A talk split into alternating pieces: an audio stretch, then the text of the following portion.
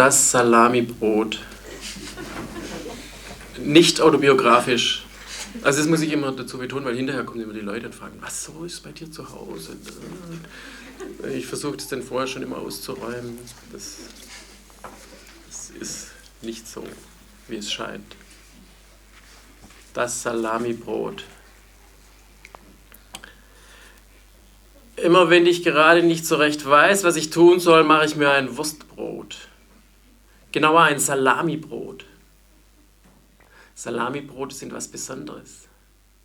Sie haben in ihrer evolutionären Perfektion etwas Beruhigendes für mich, wenn sie richtig gemacht sind. Und ich mache sie richtig, so dass sie für mich richtig sind. Und jetzt ist wieder Zeit dafür, da ich gerade eben nicht weiß, was ich tun soll. Ich gehe in die Küche, nehme das quadratische Fabrikbrot aus dem Brotkasten. Der Leib hat eine Kantenlänge von exakt 11 mal 11 Zentimetern. Das muss es sein. Denn sonst kann man kein perfektes Salamibrot zubereiten. Es ist ein Glück, dass es das immer gleiche Fabrikbrot gibt. Mein Bäcker schaffte es zumeist nicht, die exakte Kantenlänge einzuhalten. Deshalb nehme ich nur noch das maschinell hergestellte. Ein Dank an unsere industrialisierte Welt. Ich hasse Abweichungen von der Norm, sie machen mich unruhig. Ich schneide eine Scheibe mit einer Dicke von exakt 7 mm ab. An meiner elektrischen Brotschneidmaschine kann man das mit Hilfe einer Digitalanzeige bis auf den Zehntel Millimeter genau einstellen. Ich lege die Brotscheibe auf ein Brettchen. Das Brettchen ist mit einem bunten Blumenmuster bedruckt. Ich habe es von meiner Mutter bekommen. Und ich nehme es immer, um mir meine Salamibrote zuzubereiten. Es ist beruhigend zu wissen, was man zu tun hat, wenn man nicht weiß, was man tun soll. Es ist immer so. Ich nehme die Salamistange aus dem Kühlschrank. Ich stelle meine Brotschneidmaschine auf 2,3 mm ein und schneide vier Scheiben ab. Ich entferne die Rinde und lege die Scheiben neben das Brot. Dann nehme ich die Butter aus dem Kühlschrank und bringe eine dünne Schicht von etwa 0,2 mm auf das Brot auf. Das ist der größte Unsicherheitsfaktor, die genaue Butterschichtdicke hinzubekommen. Ich schaue nicht zu genau hin, um nicht aus dem Konzept zu kommen. Die Butter verschwindet ja gleich unter den Salamischeiben.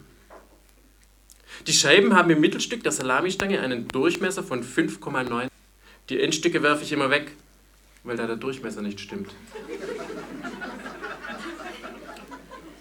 Die sollten ihre Maschinen mal anders konstruieren, damit sie einen konstanten Durchmesser hinbekommen. Ich habe schon mehrmals bei dem Hersteller angerufen, aber ich bin nie bis zur Produktion weiter verbunden worden. Dabei kann das doch nicht so schwer sein, eine gleichmäßig dicke Wurst herzustellen. Geht doch alles mit Maschinen. Trotzdem können die das halt nicht. Aber mein Metzger kriegt das noch viel weniger hin. Seit ich mich mehrmals dort beschwert habe, bedienen die mich nicht mehr. Also nehme ich eben die Fabrikwurst. Gut 74 Prozent einer industriell gefertigten Salami kann ich ja dann auch für meine Brote verwenden. Ich lege die vier Scheiben exakt symmetrisch auf die quadratische Brotscheibe. Und da ist sie. Die perfekte Harmonie der Gleichmäßigkeit, der goldene Schnitt des Wurstbrotes als solchem. Das Salamibrot liegt mittig auf dem blumengemusterten Brettchen. Ich setze mich an den Tisch und betrachte mein Werk. Die Genauigkeit der Linien. Die Anmutung von sich endlos wiederholenden Formen. Die Salamischeiben berühren sich jeweils mittig und stehen auf allen Seiten ein wenig über den Brotrand hinaus. In der Mitte tut sich eine karoartige Form auf. Dort schimmert leicht die Butter hervor. Ich sitze da und betrachte das Brot. Es ist schön. Es sieht lecker aus. Es strahlt. Ich lege meine Hände seitlich des Brettchens auf den Tisch und senke meinen Kopf zum Brot. Ich rieche daran. Ach, was für wohlige Schauer durchströmen mich. Ich rieche in der Mitte des Brotes, dann zu den Rändern hin. Ich stupse jede Salamischeibe einzeln mit der Nasenspitze an. Wir sind eins. Ich und mein Salamibrot. Dann fällt mir auf, dass es nicht ganz exakt auf dem Brettchen platziert ist. Ich rücke es zurecht, nun liegt es richtig. Ich betrachte es mit dem heiligen Ernst des Erschaffers. Diese Ruhe, diese Kraft, das Elementare aus Form und Funktion, nichts ist mit den Gefühlen ruhiger Gelassenheit vergleichbar, die dieses Salamibrot ausströmt. Es ist einfach da und erfreut sich seines Daseins. Es scheint mir beinahe, als würde es mich anlächeln. Freundlich, einladend und bittend. Nur bittend worum? Ich werde unsicher. Will es gerne von mir gegessen werden? Oder will es lieber in seiner geradlinigen Perfektion als Brot weiter existieren? Was ist seine Bestimmung? Da ich es gemacht habe, maß ich mir an, seine Bestimmung auch bestimmen zu dürfen. Noch hat es keinen eigenen Willen geäußert. Oder was hat dieser Blick zu bedeuten?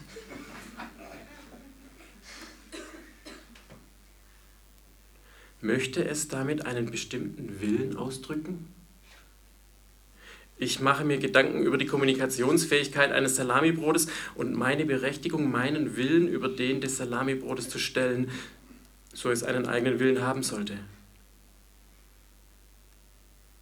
Was würde ich an seiner Stelle wollen? Was würde ich an seiner Stelle tun, um meinem Willen Ausdruck zu verleihen? Was würde Kant dazu sagen?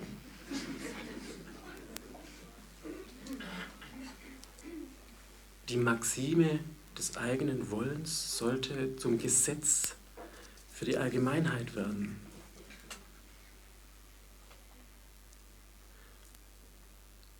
Was würde ich an seiner Stelle tun?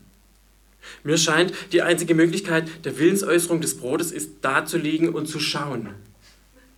Deshalb schaut es mich so an. Ich erhebe mich und trete ein wenig vom Tisch zurück.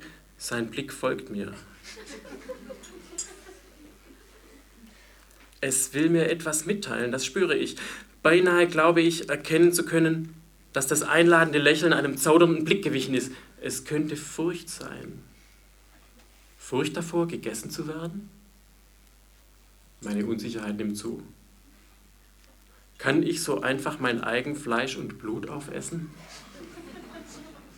Wo ich es gerade erschaffen habe, so unschuldig liegt es da auf seinem bunten Brettchen. Es hat noch nicht viel von der Welt gesehen. Darf ich es da einfach so in einem Anfall aus Fressgier aus seinem noch so kurzen Dasein reißen?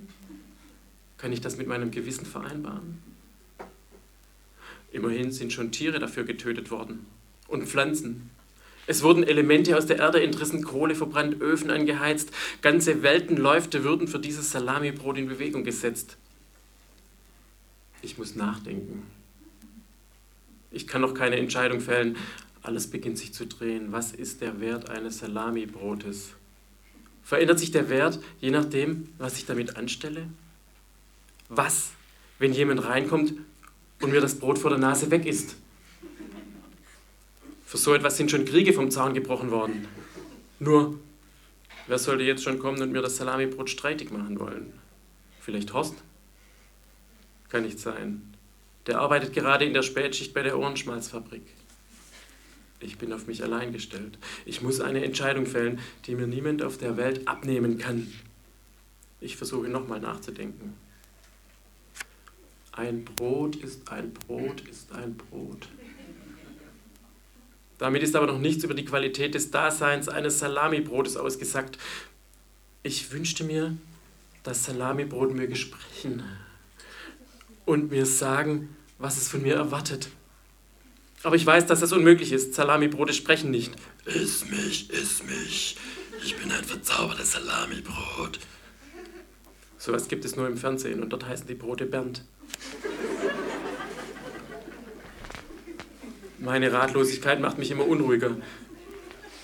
Ich gehe zappelig in der Küche auf und ab. Ich weiß keinen anderen Ausweg, als auch dieses Salamibrot aufzuheben, bis ich weiß, was ich damit tun soll. Ich gehe zu der Schublade. Ich nehme die Reisnägel heraus.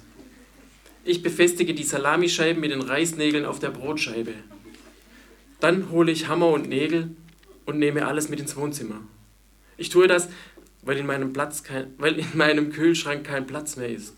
Der ist voll mit Salamibroten.